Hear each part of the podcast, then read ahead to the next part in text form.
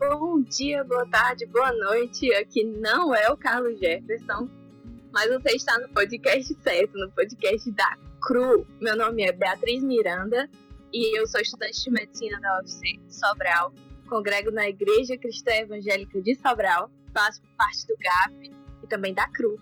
E eu quero primeiro apresentar esse movimento para vocês. A CRU é um movimento interdenominacional que tem como objetivo levar o Evangelho de Jesus Cristo ao ambiente universitário por meio de evangelismo, discipulado e missões. Mais informações vocês encontram no site cru.org.br. Hoje nós temos convidadas lindas e especiais, minhas amigas, e eu gostaria que vocês se apresentassem, meninas. Oi, gente, meu nome é Adriele, eu faço engenharia elétrica na UFC em Sobral e eu também congrego na Igreja Cristã Evangélica de Sobral junto com a Bia e eu também participo da CRU, do grupo de estudo bíblico na UFC também. E também, de vez em quando, eu passeio no GAP, né? E eu estou muito feliz por estar participando desse podcast. Espero que seja um momento muito proveitoso para todos. Olá, pessoal. Tudo bem com vocês? Bom, não sei, né? Porque não poderei ouvi-los, mas vocês poderão me ouvir. Eu sou aqui agora Sibeli, sou de Camusim, Ceará. Estudo na UPA faço enfermagem e lá também tem um grupo de estudo bíblico que é o Sal e Luz. Também congrego junto com as meninas na ICE, ali de Sobral. Espero que esse podcast seja muito bom e que vocês aproveitem muito. Oi pessoal, meu nome é Késia, eu sou de Ipu, congrego na primeira igreja batista aqui da minha cidade. Sou formada em psicologia pela UFC e participei da CRU nos meus anos aí de universitária e a CRU foi um movimento que foi fundamental na minha caminhada durante esse tempo na, na universidade. Me ajudou bastante, foi uma bênção de Deus na minha vida. E eu estou muito feliz por estar aqui nesse podcast, participando, podendo contribuir um pouquinho com esse movimento que me ajudou tanto. Espero que seja uma bênção, espero que vocês gostem e que a gente possa passar um pouquinho do que nós sabemos para vocês. Então vamos lá, começar com uma oração. Sibeli, você pode orar, por favor? Vamos orar.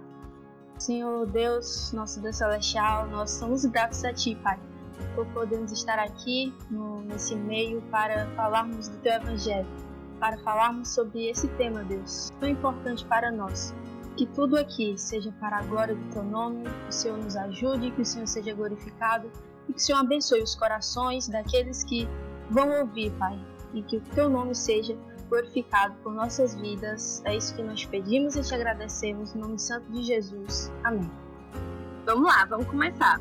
Nosso tema hoje é Que conversa é essa, mulher? Nossas experiências e desafios na universidade.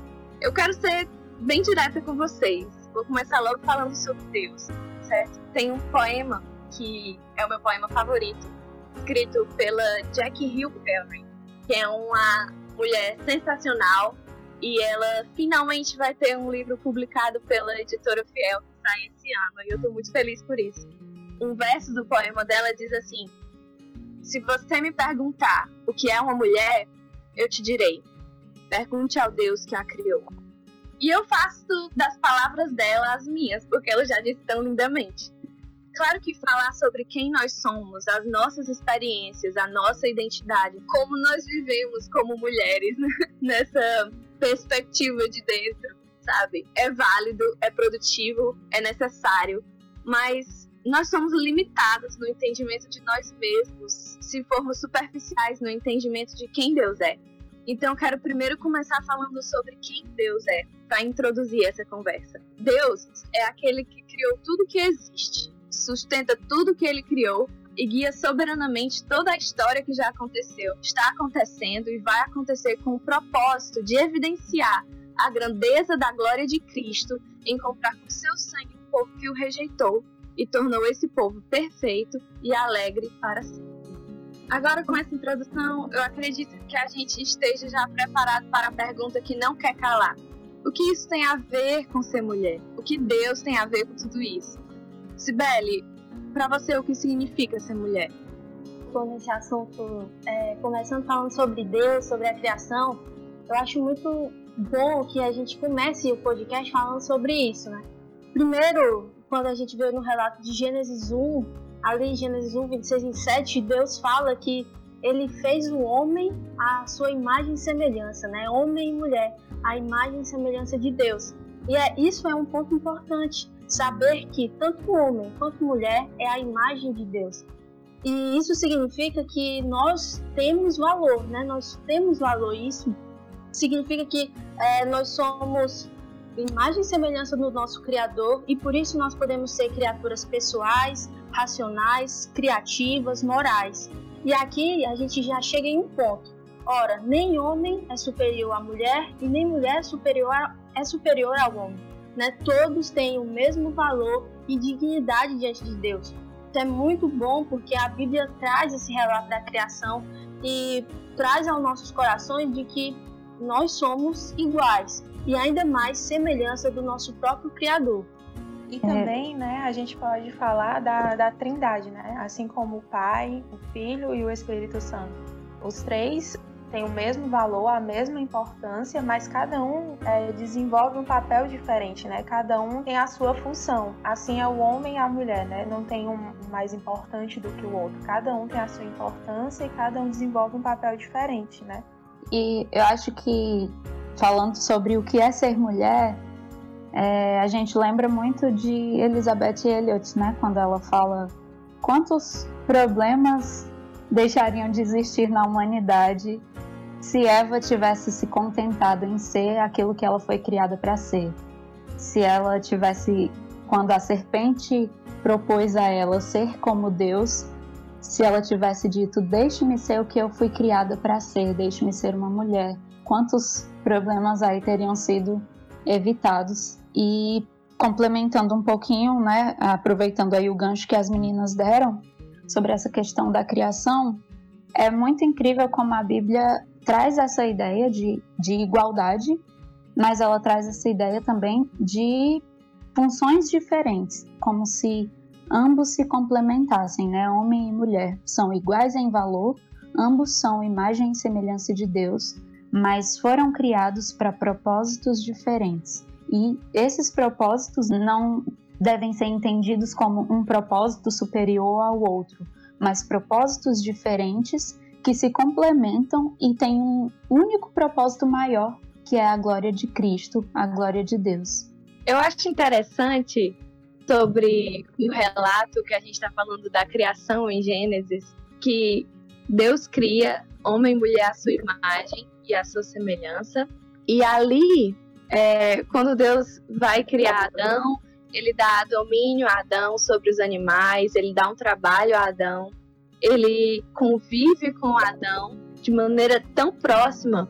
E aí ele viu que Adão se sentia só, certo? E quando ele viu que Adão se sentia só, Deus não foi perguntar para Adão: Adão, como é que você quer que eu faça um companheiro para você? Se você for escolher um companheiro, qual você quer? Você quer a girafa?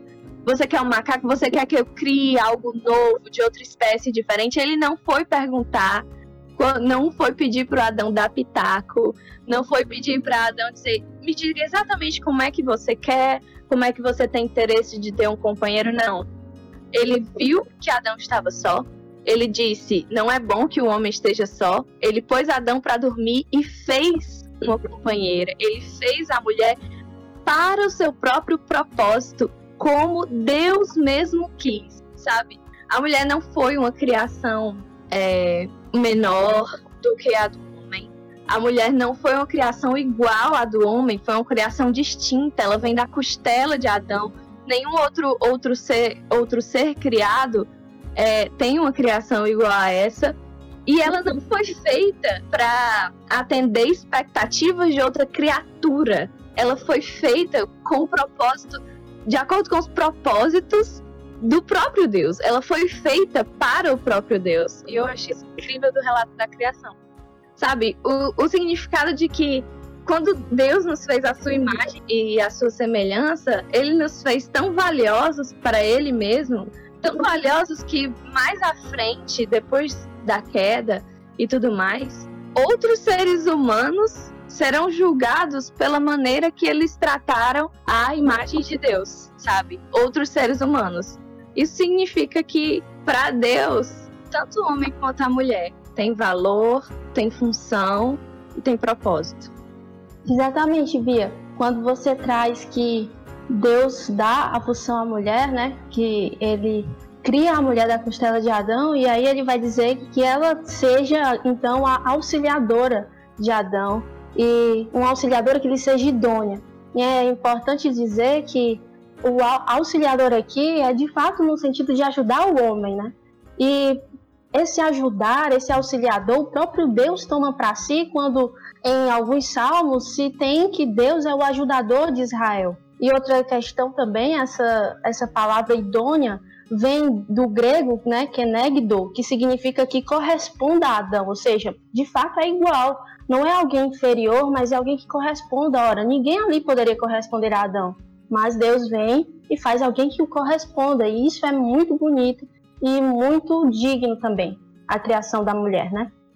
E é legal falar sobre isso, né, Sibeli, porque muitas vezes esse conceito de auxiliadora ele é entendido de forma errada, né? Porque é, muitas pessoas acham que o fato de, de a Bíblia tratar a mulher como uma auxiliadora parece que ela está ocupando uma posição inferior, né? Quando na verdade é uma palavra que define a função dela e não o valor dela.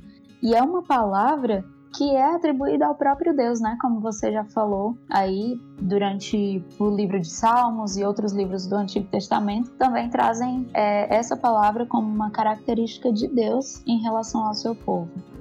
Porque o que a gente não pode esquecer é que Deus faz todos, né, homem e mulher, igual em valor, mas a diferença está na, na sua função. Cada um vai ter a sua função e então juntos glorificarão a Deus. E a gente vai ver que esses essa maior dificuldade de compreender alguns conceitos do qual a função de homem, qual a função da mulher, está justamente pela queda, né?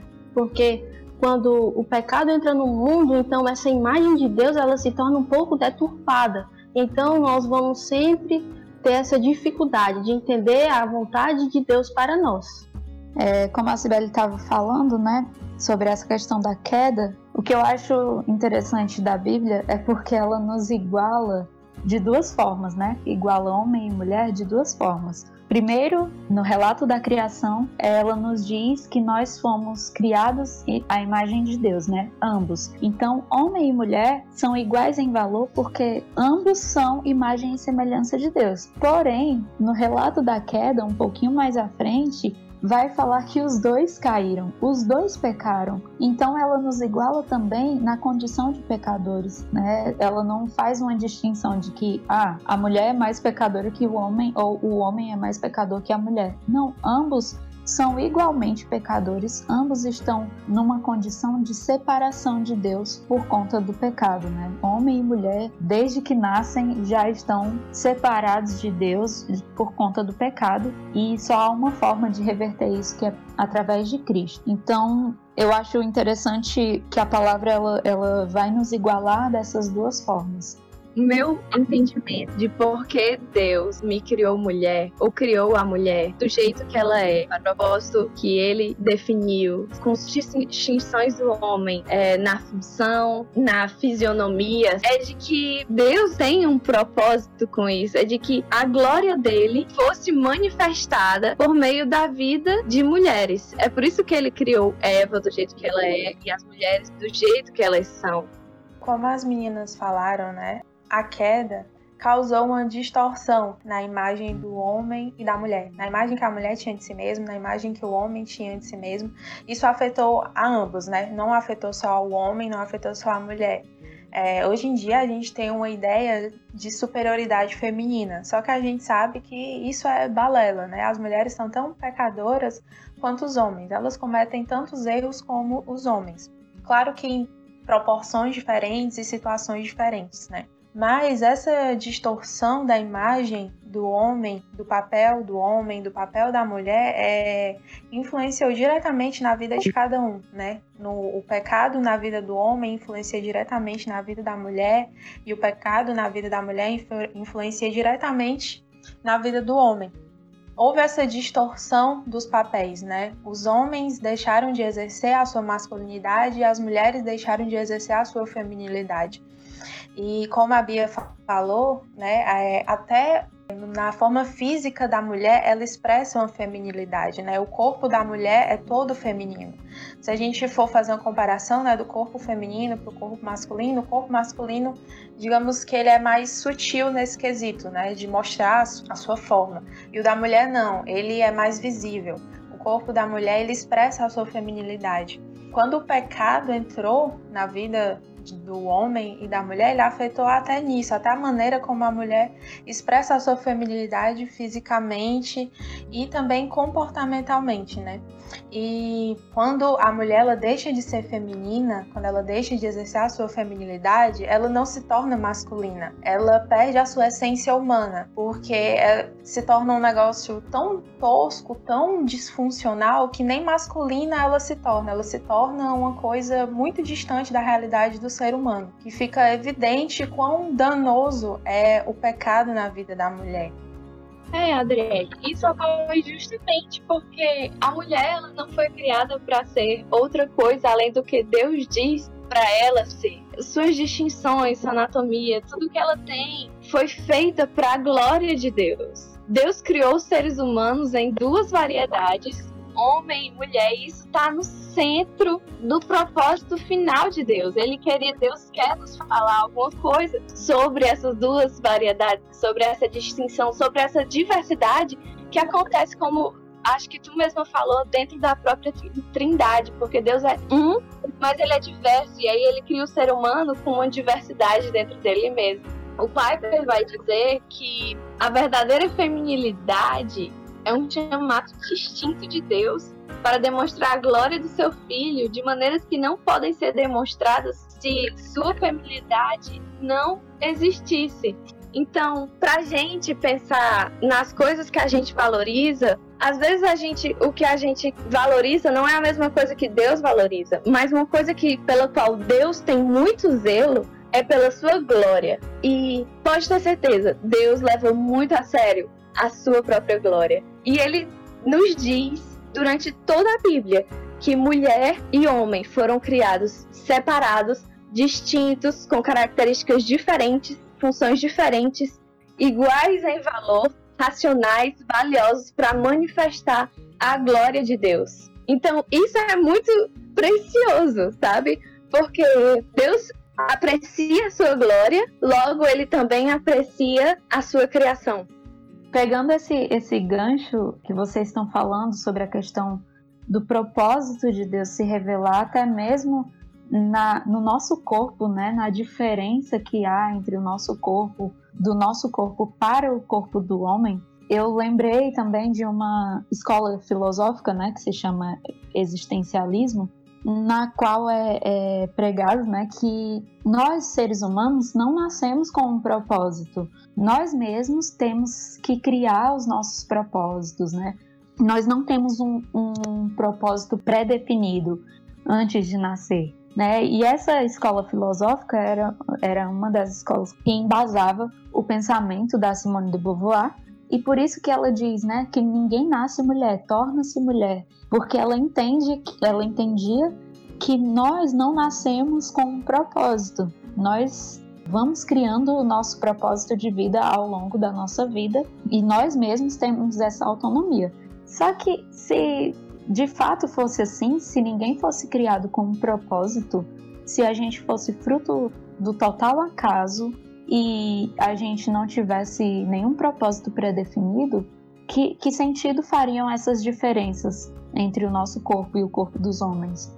Que sentido faria a gente ser tão diferente, tanto fisicamente quanto emocionalmente? É, e essa questão emocional pega até mesmo a, a parte da fisiologia, porque tem a ver com os hormônios que são diferentes, tem a ver com toda uma estrutura que foi muito bem pré-programada para gente, especialmente para gente, e que tem sim um propósito pré-definido, que não é algo que surgiu ao, ao, acaso. Essa diferença se encaixa perfeitamente e se complementa perfeitamente com a diferença que a gente tem dos homens, né? E é uma diferença que glorifica a Deus, e eu achei maravilhosa essa citação do Piper, porque é uma diferença que glorifica a Cristo de uma forma diferente da, da masculinidade, né? De uma forma que a masculinidade não conseguiria é, glorificar a Cristo. Então, eu achei uhum. muito interessante isso, essa questão do, do propósito que a gente tem. E a beleza está justamente nisso, né? Na diferença, nas nossas diferenças das outras pessoas, né? Principalmente entre os homens e as mulheres. Já pensou se todos nós fôssemos iguais, né? Que chato seria. E também o mundo seria mais estéreo. Tanto questão física como também imaginário, espiritual. O mundo seria mais estéreo se todos fossem iguais, né? O próprio corpo da mulher tem essa função, né, de dar, de gerar vida, de dar vida a outros seres humanos, né? E se a gente for levar isso para o lado da, da simbólica, é, tirando a parte física, a mulher também faz essa, cumpre essa função né, de gerar vida, de dar vida de maneira espiritual, emocional a outras pessoas, né? E ela tem essa, esse desejo, né, de, de fecundar outras pessoas e, e a missão de direcionar essas pessoas para, o, para o algo superior, né? O que é esse algo superior? O próprio Deus, que é o seu Criador. Que ela tem essa missão de direcionar outras pessoas para Deus a gente não precisa ir muito longe para realmente entrar em contato, ser amigos de pessoas que pensam diferente da gente acerca dessa questão de, de o que é ser mulher, o que é ser homem, ou glória de Deus. Isso não geralmente não passa na cabeça de muitas pessoas, né? Especialmente na universidade. Quando eu entrei há alguns anos, eu costumava muito dizer, por exemplo, coisas do tipo: se uma amiga minha vinha falar comigo sobre feminismo, machismo, eu só é, logo cortava dizendo: Eu não sou feminista, sabe? E não era uma atitude sábia, porque eu acabava colocando uma barreira entre eu e essa minha amiga e não realmente incitava conversa, sabe? Conversas boas, conversas produtivas, tipo, ah, o que você pensa sobre isso e tudo mais. E era como, quase como se eu fosse uma militante da feminilidade bíblica ou algo do tipo, sabe? Eu vejo isso como um erro e, graças a Deus, ele abriu meus olhos para isso. Mas eu queria que vocês contassem se vocês têm alguma experiência sobre, talvez se vocês algum dia pensaram diferente do que vocês estão dizendo hoje, ou como é a experiência de vocês na faculdade em ser mulher, em ser uma mulher cristã e conversar com outras pessoas, com amigos que não pensam da mesma forma. Assim, no meu caso, né, minhas experiências foram, foram mais tranquilas, mas claro que na universidade sempre tem alguns embates, né? Porque o cristianismo é diferente. O cristianismo sempre vai ser uma religião contracultural. Exatamente pelo que a gente já falou da questão da queda, né? Depois que nós caímos, nós enquanto raça humana, caímos no pecado, o nosso maior desejo é o pecado. Nosso maior desejo é a desobediência a Deus. E isso não vai ser quebrado, esse, esse desejo e esse impulso para ir sempre para o que é contrário a Deus, não, não vai ser quebrado até que Cristo venha e quebre isso, né? Mas, de certo modo, a gente não está aqui, né, para falar das nossas vivências de uma forma vitimista, né? A gente não tá aqui para se vitimizar e falar sobre, ah, nossa, a gente passou por tais experiências na faculdade e nós somos coitadinhas porque ninguém compreende os cristãos, né? Não é nesse sentido. Nós sabemos que o modo como nós pensamos é muito diferente do que a maioria pensa. Só que nós entendemos os acontecimentos do mundo, os acontecimentos da, da humanidade, de uma forma diferente do que a maioria pensa, né? Do que a maioria vê inclusive nessa questão do, do, feminismo e do machismo, né? Para nós, essa questão vai surgir por quê? O machismo e o feminismo não são o problema em si, eles são, digamos assim, os frutos da árvore, mas a raiz do problema é o pecado, porque quando a gente fala de machismo, a gente fala de um autoritarismo é, exacerbado, de um autoritarismo que quer oprimir de fato, né, a mulher. E quando a gente fala do feminismo, a gente fala praticamente de uma vingança, né, contra esse autoritarismo e não só de uma busca por igualdade de direitos, mas me parece muito que, que o movimento feminista tem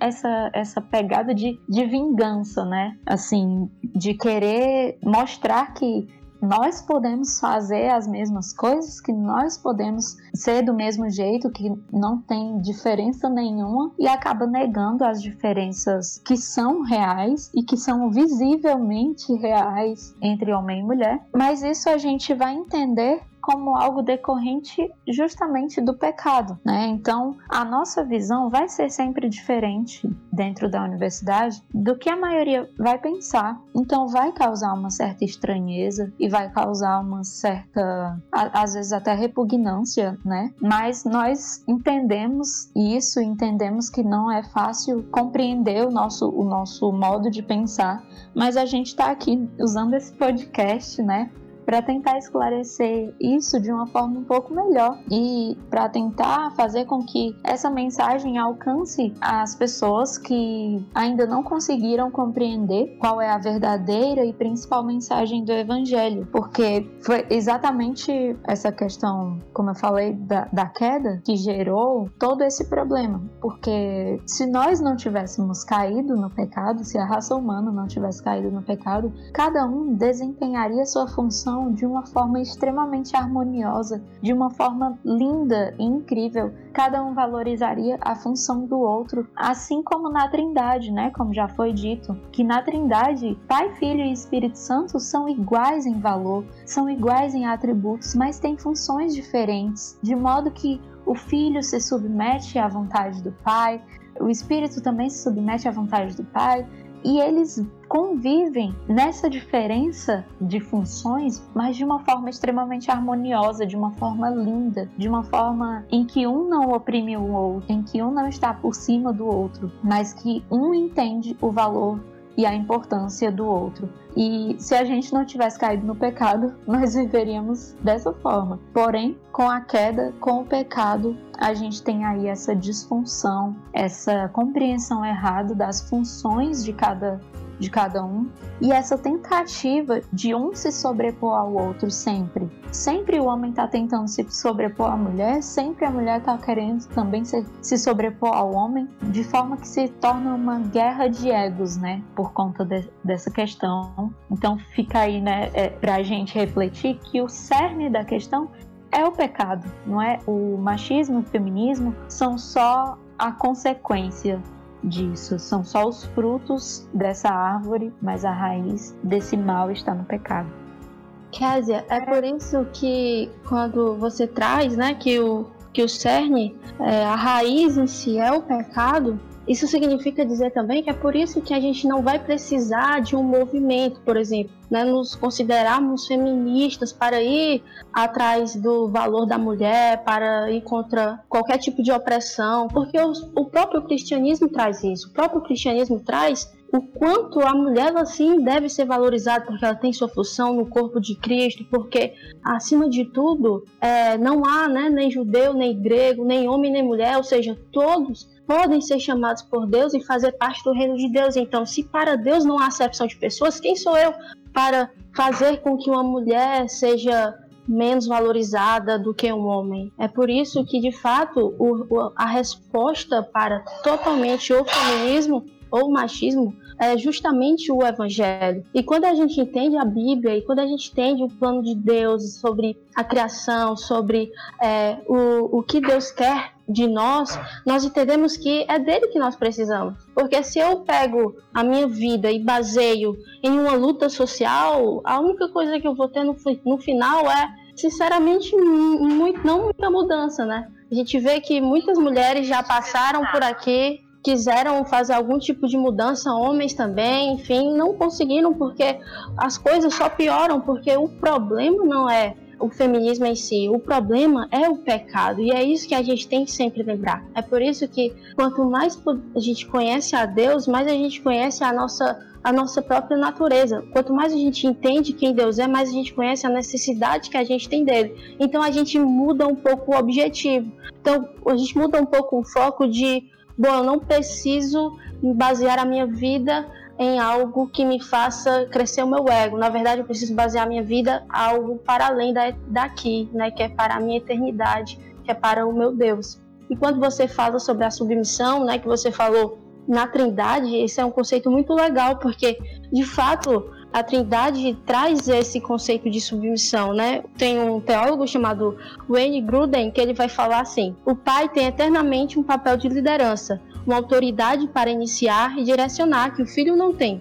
Semelhantemente, o Espírito Santo é sujeito tanto ao Pai quanto ao Filho e tem ainda um papel diferente na criação e na obra da salvação. Quando então a ideia do cabeça e da submissão começou? A ideia do cabeça da submissão nunca começou, ela sempre existiu na natureza de Deus. É por isso que as pessoas, quando elas ouvem falar sobre ah, não, a mulher tem que ser submissa ao marido? Como assim? Maridos oprimem muito. Por que, que elas pensam isso? Porque de fato há uma opressão dos maridos. Mas por quê? Porque eles não se renderam a Cristo, porque eles não entenderam o verdadeiro conceito de uma liderança, não entenderam o verdadeiro conceito de, de que, por exemplo, em um casamento, o objetivo central não é somente a felicidade um do outro e pronto, mas na verdade o, o objetivo central do casamento vai ser é, glorificar a Deus de, da maneira de mostrar como é a relação de Cristo, o noivo, e a igreja, sua noiva. Né? Então a gente tem é, essa perspectiva de quanto mais entendemos sobre Deus e sobre a sua palavra, mais as filosofias desse mundo não nos atrairão. Eu acho que também tem muita questão da ideia errada do que é a liderança, né?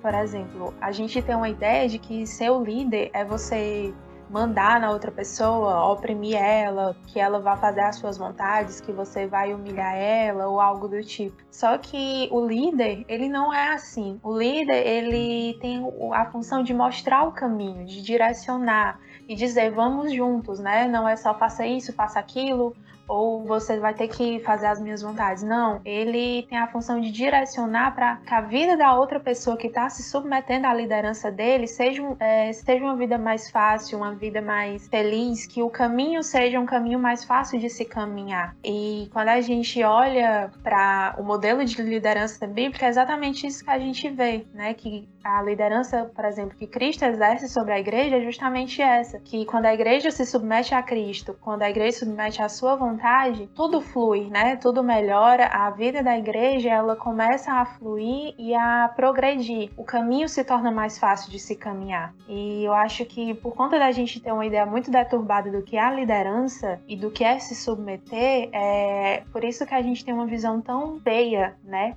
de quando a gente vê isso, a gente se assusta, faz cara feia, né? Quando a gente escuta submissão, liderança, ah, e também por conta do nosso coração, né? Que a gente não quer se submeter, a gente não quer fazer a vontade de outra pessoa. Por mais que a vontade da outra pessoa seja para o nosso bem, a gente quer fazer a nossa própria vontade. E mesmo que essa vontade não resulte em algo bom pra gente, a gente não quer ceder, né? Não quer abrir mão. Pegando o gancho do que a Kézia tinha falado, né? Sobre o machismo e o feminismo, é, na faculdade, enfim, nos meios que a gente, né? Convive com outras pessoas que, digamos, pensam diferente da gente, nós somos julgadas, né, quando as pessoas sabem que nós não somos feministas, por exemplo, as mulheres principalmente nos olham feio porque pensam que pelo fato de nós não sermos feministas, nós não somos é, a favor das mulheres, nós não apoiamos as mulheres, nós não gostamos das mulheres, né, apesar de nós sermos mulheres, o que é um erro. Porque Ou então que a gente apoia o machismo, né? Exato, que, né, que é o oposto, que nós somos contra as mulheres e somos a favor do machismo. Mas é, é o contrário. Quando o discurso, né, que a gente vê lá fora é que os homens oprimem as mulheres, que as mulheres são oprimidas pela sociedade, pelo sistema, só que se a gente for parar para analisar e raciocinar um pouco, são as mulheres que são oprimidas pelo feminismo. É, o feminismo ele colocou uma carga muito pesada em cima das mulheres. Você tem que casar, você tem que ter filhos, você tem que trabalhar. Se você não trabalhar, você não está sendo feliz, você não está sendo completa, você tem que fazer isso, você tem que fazer aquilo. E uma cobrança muito grande que se a mulher não fizer isso, ela não é uma mulher de verdade, ela tá se, se submetendo ao homem e se torna um fardo muito pesado para a mulher, né? Essa, essa opressão que o feminismo joga em cima das mulheres. E também é um discurso muito falacioso, porque dizem que o feminismo né, é para defender os direitos das mulheres. Só que se você for analisar, elas a régua que é usada para medir essa igualdade entre os homens e as mulheres é usar os homens como modelo, né? Tipo, se as mulheres são tão boas quanto é, é dito, por que, que sempre pega o homem como referência, né? Porque antes, por exemplo, o homem ele trabalhava, a mulher ficava em casa. Se a mulher é tão boa, por que, que pegou o homem como referência, a mulher vai ter que sair de casa, né? Era para ser o contrário. É, o homem se, se adaptar à mulher, não a mulher se adaptar aos moldes do homem, né? E obrigou, colocou mais essa carga, que a mulher tem que ser igual ao homem, que a mulher tem que fazer as coisas que o homem faz. Já não bastava, né? O que as mulheres faziam normalmente, ainda tem essa carga. Você tem que ser igual ao homem, você tem que fazer o que um homem faz. E isso só dificulta ainda mais a vida das mulheres, né? É verdade. Eu lembrei até de uma vez que eu conversei com uma amiga na faculdade e a gente tava, eu tava tentando explicar para ela exatamente isso, que o feminismo estava promovendo uma masculinização das mulheres, porque exatamente traz, como você falou muito bem, Adriana, traz como parâmetro ali o, o homem. É bem verdade mesmo.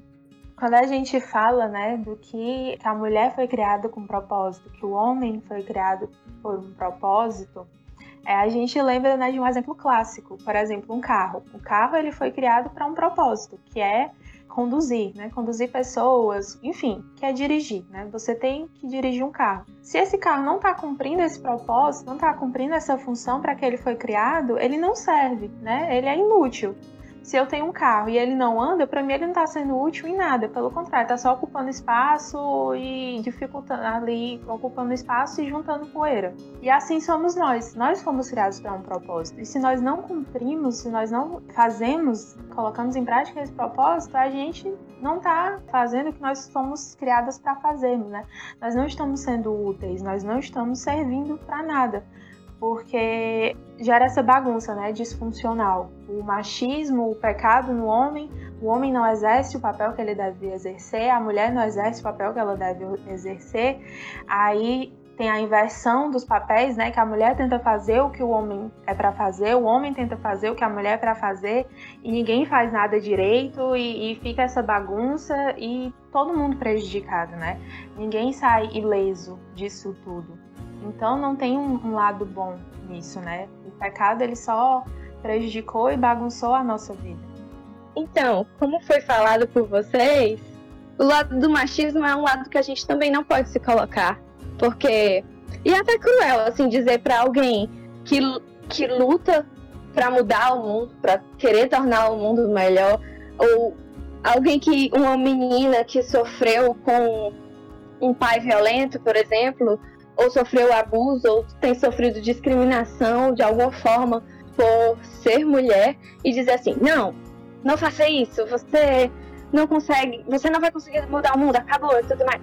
Só que o que Cristo nos oferece é muito mais profundo do que simplesmente Cristo está nos chamando para ser, não é tornar feministas agora machistas e assim você vai estar em paz com Deus. Cristo nos chama é para sarar nossas feridas, é nos oferecer perdão pelos nossos próprios pecados. E esse mundo novo, esse mundo sem pecados, sem abusos, que nós tanto queremos ver, nós não podemos construir por meio de movimentos sociais, mas é algo que Cristo já conquistou por nós. Que nós podemos chegar lá por meio da fé em Jesus Cristo, porque esse é o novo céu e nova terra, em que há alegria eterna e não haverá mais choro e não haverá mais esse tipo de injustiça. Também não proponho que a gente fique parada e deixe o mundo seguir seu curso, porque, enfim, não adianta a gente fazer nada, não. Mas o caminho para se chegar, combater o pecado como o do machismo, não é o caminho da ofensa ou do o caminho da masculinização, como foi falado, de rebater mal com mal, mas é o caminho manso e tranquilo que Jesus nos mostrou, sabe? É o de todos os dias a gente busca, buscar ser mais parecidos com Jesus.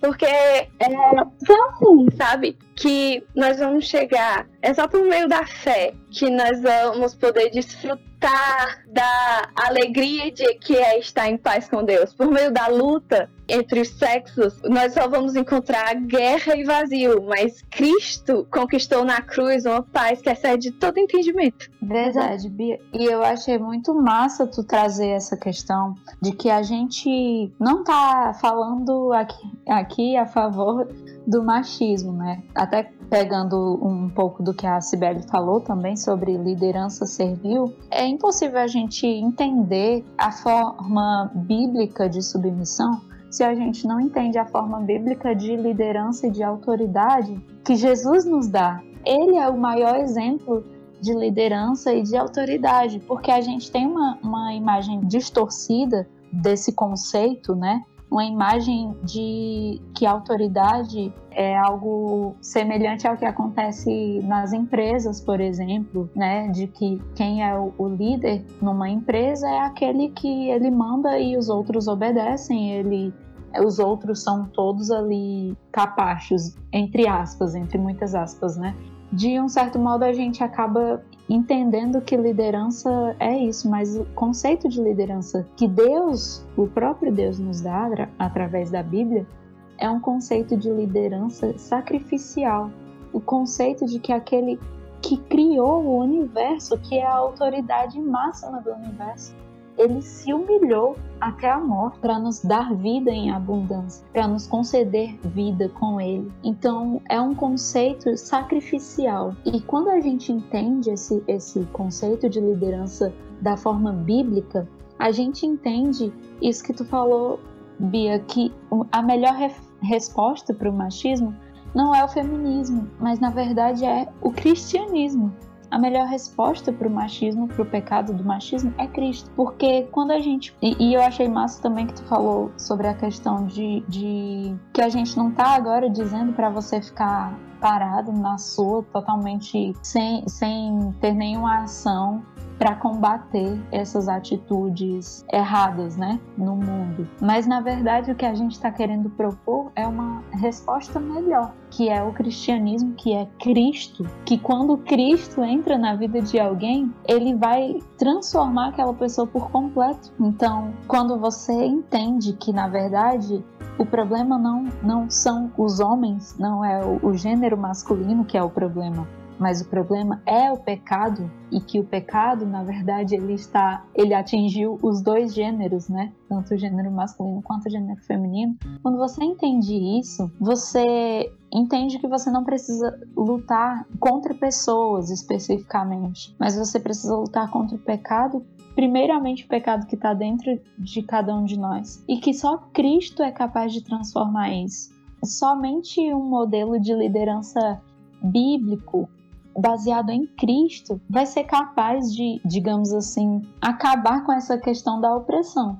Porém, nós sabemos que enquanto a gente viver nesse mundo, a gente não, não vai viver no mar de rosas, a gente não tem essa utopia de que, ah, se a gente falar de Jesus, todo mundo vai, vai receber e vai se tornar boas pessoas ou, ou se tornarem líder, líderes como Jesus. Infelizmente, a gente não tem essa utopia, né? A gente acredita que, por mais que o evangelho seja pregado, nem todo mundo vai aceitar, nem todo mundo vai acreditar. E o, o machismo sempre vai existir. Porém, há uma promessa, como a Bia falou, há uma promessa de que um dia nós viveremos em um mundo perfeito, em um lugar perfeito, onde não haverá mais esse tipo de pecado, onde não haverá mais nenhum tipo de pecado, onde nós teremos Cristo como nosso líder, nós viveremos com Ele ao lado dele, aquele que deu a sua própria vida por nós, aquele que é o maior exemplo de liderança e que é o maior exemplo de servo. Então, nós viveremos ao lado dele para sempre. E essa é a nossa maior esperança. E isso é o maior objetivo pelo qual nós vivemos. Porque se você vive por um movimento, se você vive, digamos assim, o movimento do feminismo, por exemplo, quando você morrer, isso vai acabar. A sua esperança se torna meramente uma esperança para essa terra, né? Mas quando você entende o que Cristo fez na cruz, quando você entende que você precisa do perdão dos seus pecados e que as pessoas que cometeram pecado contra você também precisam de perdão, você vive por um, por um objetivo muito maior, muito superior, um objetivo eterno, um objetivo que nunca vai ter fim. Jack Hill Perry, ela fala assim: libertação nunca vem pelo caminho da incredulidade. E que a gente é assim muito ensinada que a realmente reivindicar nossos direitos, o que não, eu acho que não seja uma coisa errada, mas de que se a gente falar autossuficiente, se a gente bater o pé no chão o suficiente, se a gente um, gritar o suficiente, desrespeitar o suficiente, nós vamos que, eh, realmente conseguir alcançar aquilo que é inalcançável pelas nossas próprias forças. Outra coisa que ela vai, vai dizer, que eu achei que tu também explicou maravilhosamente, ela diz assim que Estar sob o domínio de Deus é o melhor lugar, é o lugar mais seguro em que se pode estar, porque Deus é santo. E isso significa e ser santo significa que ele abomina o mal, ele está afastado do mal, separado do mal, significa que ele não vai e ele não pode fazer mal contra você, sabe? E é por isso que estar sob o domínio dele, se submeter a ele, é o lugar mais seguro em que você pode estar. Particularmente, eu só fui conseguir realmente entender, sabe? Ou até mesmo aceitar ou deixar de brigar no meu coração com a questão da submissão feminina que a Bíblia fala, quando eu finalmente entendi que o próprio Jesus Cristo se submeteu. Ele submeteu à vontade do Pai e ele obedeceu, ele o ser, ele que é Deus, que é glorioso, que vive em, em alegria eterna e poder e glória, ele se submeteu ao Pai, obedeceu a ele até morrer uma morte de cruz, que é uma morte vergonhosa. E assim, e com um propósito, obviamente, o propósito de dar glória a Deus e o propósito de, de salvar pecadores como eu, sabe? E só quando eu entendi que Jesus Cristo considera submissão uma coisa linda e servidão uma coisa que admirável e, e que ele mesmo fez isso, foi que eu fui entender que não pode ser uma coisa ruim a gente pensa que submissão é alguma coisa é, e servidão ou fazer algo para o outro é alguma coisa que a gente deve se rebelar contra, sabe? É abuso, é, é injustiça, mas Deus valoriza essas coisas. Deus valoriza amar o próximo como a si mesmo. Deus valoriza uma mulher se submeter aos seus ao seu marido, Deus valoriza os filhos se submeterem à vontade dos pais, e isso não é menor para ele. É tanto que ele mesmo fez em Jesus Cristo. Então, e o mais legal é entender que há perdão né, para qualquer tipo de experiência que a gente possa ter tido que não vai refletir essa mulher que louve a Deus, essa mulher que glorifica a Deus, né? Porque de fato nós somos pecadoras. E quando a gente olha para nossa história ou para o nosso dia a dia, a gente vê o quanto a gente falha, o quanto a gente erra, mas é por isso que a gente não tem que olhar para nós, mas olharmos para a, para Cristo, né? Que é aquele que vem para trazer o perdão para nós, para é, nos perdoar e também levar sobre ele o nosso fardo, que é pesado, para que ele nos deixe com o fardo leve. Então, quando a gente entende o Evangelho, a gente pode ter é, uma história de fato redimida, né? Então, nós não vamos mais nos olhar como aquelas pecadoras, mas sim, não. Agora eu tenho uma nova vida em Cristo e agora eu vou poder glorificar a Deus com as motivações certas. Porque eu olho para a Bíblia e eu olho para aquilo que Deus quer de mim, eu só conseguirei fazer isso e só conseguirei glorificar a Deus se antes eu tiver tido de fato o um encontro com Cristo. Por isso que se a gente quer ser alguém na faculdade que influencie as pessoas para que elas busquem ao Senhor, se a gente quer de fato glorificar a Deus no, onde nós estamos, porque por enquanto, né, até onde eu sei, nós todas somos solteiras, estamos, somos filhas, e aqui a gente pode estar tá glorificando a Deus. E não somente quando a gente, por exemplo, estiver casado ou se a gente for mãe, mas vai ser tempos para cada momento da nossa vida. E em cada momento a gente tem que entender qual a vontade de Deus para nós. Né? E mais importante também é que Deus vai nos usar nos momentos que Ele vai nos colocar. Né? Agora a gente é estudante, por exemplo. e como estudante a gente pode glorificar a Deus. Mas depois, por exemplo, a Kézia já, vai, já é profissional e ali na sua profissão ela glorifica a Deus. Um dia a Bia também, como médica, a Adriele como engenheira, eu como enfermeira, todos nós vamos poder glorificar a Deus. No local que a gente tiver e onde a gente estiver, vai ser o local que Deus determinou para que a gente estivesse. E ali a gente vai encontrar contentamento no nosso coração e não uma, uma sensação de, poxa, eu queria ter feito outra coisa ou alguma coisa do tipo, mas a gente vai entender que a vontade de Deus foi prevalente sobre a nossa vida. E aí a gente vai tirar a incredulidade e vai colocar a fé, a fé que o Senhor Deus está no controle soberano sobre nós e nós podemos glorificá-lo onde ele nos colocou. Eu achei muito interessante isso, Sibeli, que tu falou, porque complementa também com o que a Bia falou, né, da questão da mulher no lar, né, de, de ser submissa e tal. Lembro até de, de uma frase do, do Chesterton, que ele fala que o feminismo trouxe uma ideia confusa de que as mulheres são livres quando servem aos seus empregadores, mas são escravas quando ajudam seus maridos. E o cristianismo ele traz essa ideia de que na verdade nós podemos glorificar a Deus, que é o nosso principal objetivo de vida, é glorificar a Cristo, e nós podemos fazer isso onde nós estivermos, né? Sendo esposas e mães ou sendo de algum modo uma profissional em alguma área. Então, o cristianismo ele não traz esse fardo de que, ah, se você for mãe e esposa, você vai estar cedendo ao patriarcado e estará desperdiçando a, a sua vida, né? E como se a única forma de, de viver fosse sendo, sendo profissional de alguma, de alguma área, né? E Cristo, ele, ele nos, nos livra desse fardo e nos livra também do fardo do, do, legalismo de que ah, você só pode ser mãe e esposa e nada mais além disso, né? Na verdade, o que Cristo nos traz é a ideia de que nós devemos glorificar a Deus em qualquer lugar onde nós estivermos e que nós podemos fazer isso ou sendo esposas e mães ou sendo profissionais em alguma área. Eu queria até falar, pedir para a Adriele complementar um pouquinho esse assunto, que ela se garante aí nessa parte. é, Kézia, é, aproveitando o que tu falou, né, sobre a, a, mulher como mãe e esposa, né, que é muito desvalorizado hoje em dia, né? Hoje em dia, se uma mulher falar que quer ser mãe, que quer, que quer ser esposa, que quer cuidar exclusivamente né, da sua família, é, ela é julgada, é vista com maus olhos. E também é, a mulher que escolheu isso, ela é muito criticada, né? Diz que é, a você falar que uma mulher que escolheu ser mãe, que escolheu casar, ter filhos e ficar em casa, é, eu acredito assim que você está desmerecendo o que a sua mãe fez por você.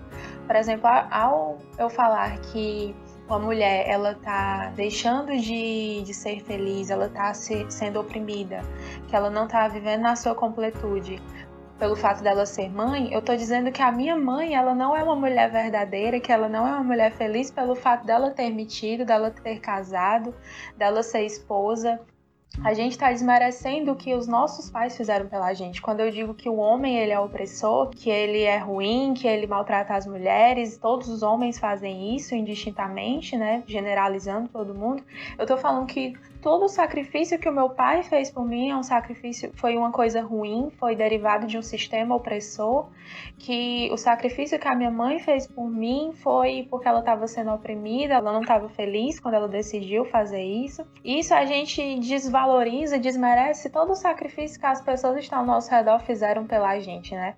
É muito fácil a gente falar que nós somos oprimidas, que nós sofremos quando várias pessoas abriram mão de várias coisas, fizeram vários sacrifícios para que nós possamos ter o que nós temos hoje. Isso é, eu acho que é uma coisa muito muito triste que essas ideologias causaram nas nossas vidas. Por isso que a família está sendo tão desvalorizada, né?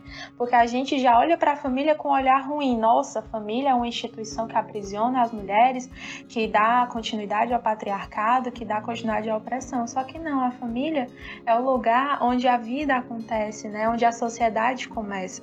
Quando a gente pensa no papel da mulher, que se a gente for ver primariamente, a primeira inclinação da mulher é a maternidade, mas não a maternidade só de gerar filhos, mas a mulher ela pode exercer a maternidade, que a maternidade ela faz parte da personalidade feminina. Né? Mesmo que a mulher não tenha filhos, ela precisa desenvolver a sua maternidade para que ela amadureça. Né? E o que é essa essa maternidade. É uma delicadeza, uma ternura, generosidade incansável, é, o seu amor pelo concreto, pelo real, não por abstrações, pelo mundo das fantasias, mas pela realidade. Quando ela está instalada na sua realidade, no que ela é, ela tem amor por aquilo e a mulher ela tem a capacidade de transformar.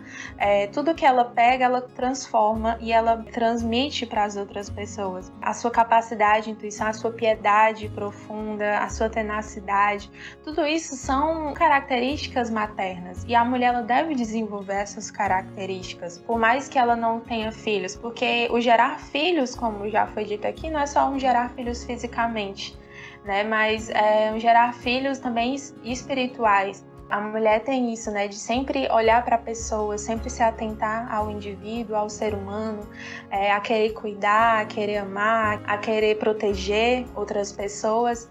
E quando a mulher ela faz isso, ela está exercendo a sua maternidade, a sua feminilidade. E a feminidade ela não é autêntica se ela não reconhece isso, né? Se ela não valoriza isso. E o mundo ele precisa das mulheres fortes, mulheres que têm personalidades fortes, que são maduras e não se deixam abalar, né? Como a Cibele falou, não deixa que outros ditem o seu valor, mas ela reconhece o seu valor, porque ela sabe em quem está o seu valor, né? O nosso valor está em Cristo. E independente de onde nós estejamos, né? Se eu escolher casar, ter filhos, se eu escolher é, seguir uma profissão, seguir uma carreira profissional, e a gente vê a desvalorização né, dessa, dessa parte da mulher de gerar uma família, de ter, constituir uma família. Como a Kézia citou muito bem, né, o Chesterton, que tem essa ideia na nossa sociedade que se a mulher, ela, tudo bem ela obedecer a um, a um patrão, tudo bem ela ser oprimida por um patrão, mas se ela obedece ao seu marido, se ela se sacrifica pelos seus filhos, ela está sendo oprimida, isso, ela está sofrendo, isso é uma coisa ruim. Só que a gente esquece da grandeza que é o papel da mulher como mãe, como esposa. Por exemplo, atualmente eu estou trabalhando, né? E no meu trabalho eu faço, eu, eu executo uma determinada função mas eu sei que se segunda-feira o meu chefe acordar de mau humor e ele quiser me demitir, eu tenho certeza que na terça-feira ele já vai encontrar uma pessoa para colocar no meu lugar. Já vai ter outra pessoa para desempenhar a minha função no meu trabalho e provavelmente vai desempenhar até melhor do que eu. Mas a mulher como mãe, digamos, né, numa situação hipotética, se eu fosse casada e tivesse filhos, eu como mãe não poderia ser substituída. A minha função dentro da minha família eu não, não é substituível. Não é num dia estou exercendo o papel de mãe, no outro dia, não, você não serve mais, vai embora. Não. O meu papel ali é fundamental, eu sou insubstituível ali. E para o meu patrão, não, eu sou totalmente substituível. Os frutos do meu trabalho, do meu trabalho profissional, são frutos passageiros que vão durar só durante o tempo que eu vou estar lá trabalhando e olhe lá. E os frutos que eu gero na minha família, nos meus filhos, eles são frutos eternos. É um legado eterno. Amanhã, mês que vem, o que eu fiz no meu trabalho vai ser esquecido, mas o que eu faço pela minha família, isso não vai ser esquecido. A gente conhece histórias de vários grandes homens, grandes pessoas que foram quem foram, são quem são por causa que eles tiveram uma mãe que se sacrificaram para que eles pudessem chegar onde eles chegaram. Tiveram uma mãe que oraram por eles, que pregaram é, o evangelho para eles, que choraram por eles, que abriram mão de várias coisas para que elas pudessem se dedicar a eles. Isso é um legado eterno que vai reverberar aí pela eternidade, tanto na eternidade de maneira espiritual, né? Porque mesmo quando nós morrermos, é, a gente vai levar os frutos disso conosco, mas também aqui na Terra. O que eu estou fazendo, eu estou fazendo por um ser humano que vai fazer por outro e por outro, e aquilo vai levar de geração a geração. Os filhos é uma coisa assim incrível, né? Porque são almas eternas que o Criador, né, o Senhor Deus, confiou a nós mulheres para que nós possamos criar, cuidar e guiá-los até Deus. Olha que responsabilidade incrível, né? Você tem uma alma ali nas suas mãos para que você possa cuidar, para que você possa educar, criar e direcioná-la a Deus. Isso é uma responsabilidade muito grande. Isso é uma coisa que a gente abre mão, né? Que as mulheres abrem mão para ter uma carreira, para ter uma profissão. De novo, não estou falando que ninguém aqui está falando que é errado a mulher ter escolher uma carreira, escolher uma profissão. Até porque se eu considerasse isso errado, eu não estaria né, fazendo faculdade, não estaria trabalhando, enfim. Mas a gente tem que pesar quais são as prioridades, né? Será que a minha prioridade é construir uma carreira, um legado terreno que só vai satisfazer o meu próprio ego aqui nessa terra? Ou um legado que vai reverberar na vida de outras pessoas e que vai ter uma influência eterna? Né, que tanto vai me amadurecer, vai elevar o meu espírito, como elevar o espírito de outras pessoas para mais próximo de Deus. A mulher, como já foi falado aqui, né, ela é auxiliadora do homem. Isso a gente não pode olhar como se fosse uma coisa menor, né? Ela auxiliar o homem. A mulher, ela deve se sacrificar tanto na criação dos filhos como no casamento, mas em todas as áreas da vida dela. Nós devemos nos sacrificar, nós devemos nos doar ao outro. Quando nós nos doamos, quando nós nos sacrificamos, aí é que nós encontramos a verdadeira felicidade. Tem um, um filósofo, eu acho, que ele disse uma frase que é mais ou menos assim: é, os seres humanos e as velas executam a sua função quando eles queimam para iluminar a vida de outras pessoas. É, e nós, assim como as velas, quando nós queimamos para iluminar as vidas das outras pessoas, nós estamos executando nosso papel. E por que não fazer pelo nosso marido? Por que não fazer pelos nossos filhos? Isso, de nos queimarmos, nos doarmos, nos sacrificarmos né? Por que fazermos só por pessoas que não não estão nem aí para quem nós somos, para o que nós fazemos? Eu estava lembrando, né? Tem um, um filósofo que é o Roger Scruton. Ele tem um livro que se chama é sobre beleza. Né? O nome do livro é Beleza. E tem um capítulo do livro dele que ele fala sobre beleza mínima. O que é essa beleza mínima, né? São coisas, detalhes do cotidiano tem as belezas, digamos, consideradas sagradas, que, por exemplo, uma obra de arte, um monumento histórico, é, um quadro de um famoso pintor, uma catedral, isso são são belezas sagradas, né, digamos assim. Mas existem as belezas mínimas. O que são essas belezas mínimas? Por exemplo, é, o pôr a mesa, né, arrumar uma cama, arrumar uma casa. Isso é uma beleza mínima. São pequenas coisas do nosso dia a dia que trazem beleza à nossa vida. E mais adiante nesse capítulo, ele vai falar de sobre um pouco de arquitetura. E eu quero ler esse trecho porque eu achei bastante interessante para depois a gente fazer um paralelo. Ele fala sobre todas essas pequenas coisas que acontecem no dia a dia, arrumar de cama, arrumar uma casa, um café feito, pequenas coisas que trazem beleza para nossa vida. Aí ele fala assim: esse truísmo tem grande importância para se entender a arquitetura. Veneza seria menos bela sem os grandes edifícios que ornamentam as zonas ribeirinhas. Porém, estes edifícios encontram-se no meio de outros mais modestos que com eles não competem, nem os diminuem, estando a sua principal virtude precisamente em servirem de pano de fundo e na sua recusa em atraírem a atenção para si mesmos, ou em exigirem o estatuto mais elevado da arte superior. Aqui ele está falando dos grandes, grandes edifícios em Veneza, né? Que eles ficam às margens lá do rio e esses prédios são lindos, são magníficos. Só que eles só são tão bonitos porque quando olha ao redor dos outros prédios que tem ao redor deles, esses prédios não são tão magníficos assim, eles não são tão grandiosos. Mas eles contribuem para a beleza desses outros prédios. E esses edifícios menos glamurosos, eles não se preocupam em roubar a beleza do, dos grandes prédios, eles não se preocupam em ofuscar a beleza desses prédios grandiosos mas eles, eles se limitam a servirem de pano de fundo para que os outros prédios possam brilhar.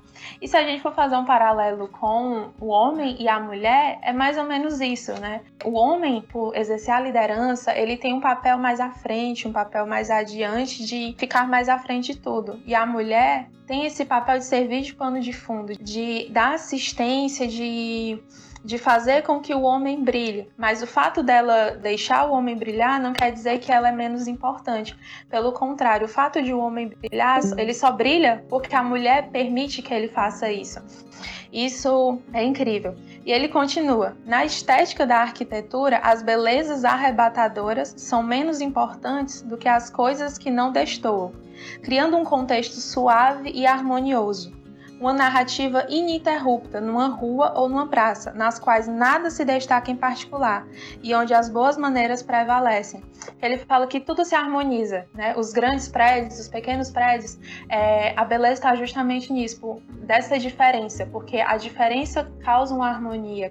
Essa diferença entre esses prédios é que gera a beleza. E quando a gente olha para o homem e para a mulher, é exatamente isso. As diferenças entre os homens e as mulheres, é, o fato de um exercer um papel aparentemente mais importante, não quer dizer que o outro também não exerce um papel importante. Mas um vai auxiliando o outro, um vai deixando o outro brilhar. Né? Isso é sacrifício, isso é você se doar para que o outro possa caminhar melhor. Quando a gente olha para o casamento, é exatamente isso. É uma missão bela que a mulher tem. Então, por que desprezar tanto, né? A mulher como esposa, a mulher como mãe sendo que isso é uma missão grandiosa que o próprio Deus nos confiou, né, de auxiliar o homem, de ajudar o homem a se achegar a Deus e de ajudar os nossos filhos a se achegarem ao Criador. Adriele, o que tu falou arrasou e assim, a Elizabeth Elliot, ela fala como tu falou, sabe? Quando ela vai falar de Eva e de Maria, ela fala que Eva foi um exemplo de mulher que não se submeteu, se rebelou e Maria, por outro lado, é um exemplo de mulher que se escondeu, sabe? Que não ousou, não quis roubar o holofote para ela mesma, mas se escondeu atrás de alguém com A maiúsculo, sabe? Alguém muito mais importante que ela carregou no seu ventre foi Jesus Cristo.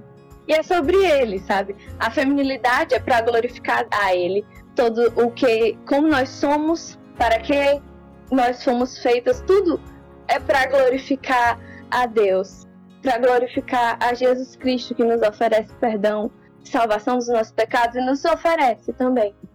E que Ele é o caminho para esse mundo longe de, ra de raiva, de lágrimas, um, um mundo que nós podemos viver em paz com Ele, reconciliados. Meninas, eu tô muito feliz por a gente ter colocado esse, mais esse podcast para conta, tá bom? E ter participado dessa forma, poder contribuir. Espero que algum pouquinho de, nem que seja um pouquinho de sabedoria, quem está ouvindo possa ter, possa ter adquirido agora. E queria avisar para todo mundo também que os links, tá bom? De, dos livros e do que foi referenciado, vocês vão poder encontrar na descrição aqui embaixo.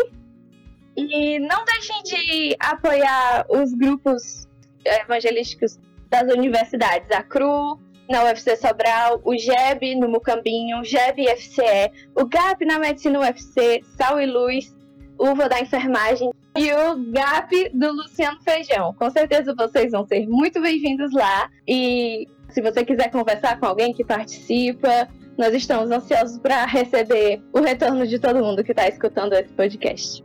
E não vemos a hora de voltar. Também queria agradecer, né, pelo convite para participar desse podcast.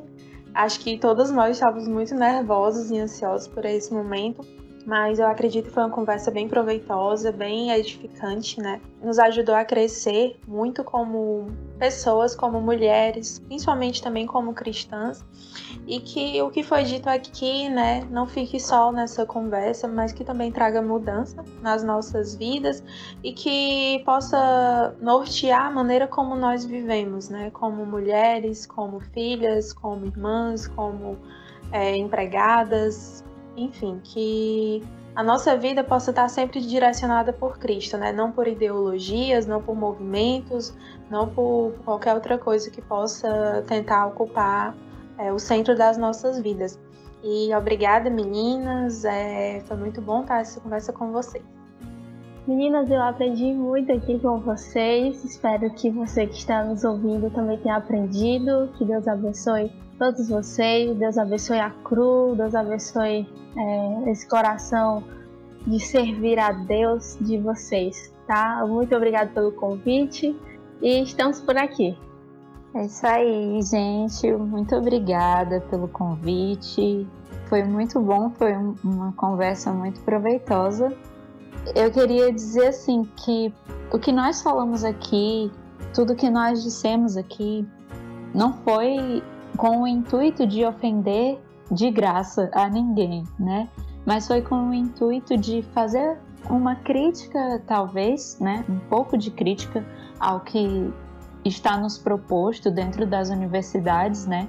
Esse sistema que está proposto, mas não só criticar, mas mostrar uma resposta melhor, que é Cristo, e dizer também que Cristo, ele não é só aquele que veio para tirar a opressão do machismo sobre as nossas vidas, mas ele veio para tirar a opressão do pecado sobre as nossas vidas, né? Ele veio para nos dar liberdade e para transformar a nossa vida de um modo que a gente viva não mais só com uma esperança unicamente nessa terra, mas ele veio para nos trazer uma esperança muito superior, muito maior, e ele veio para perdoar os nossos pecados e nos dar a esperança, a promessa de viver eternamente com ele. E que seja isso que guie a sua vida, seja isso que norteie todos os seus passos.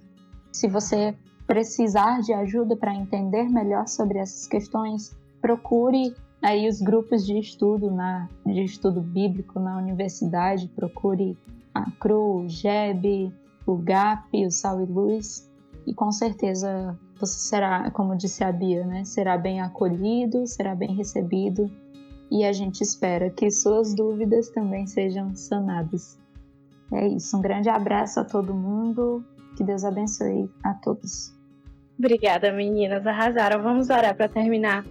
Querido Deus, muito obrigada pela graça, Senhor Deus, de estarmos juntas, de podermos falar, Senhor Deus, da tua palavra, que é um privilégio, sinceramente, Senhor Deus. E se o Senhor nos chamou para isso, eu creio que o Senhor também nos capacita. Eu te peço que quem estiver ouvindo esse podcast possa ser abençoado, Senhor Deus.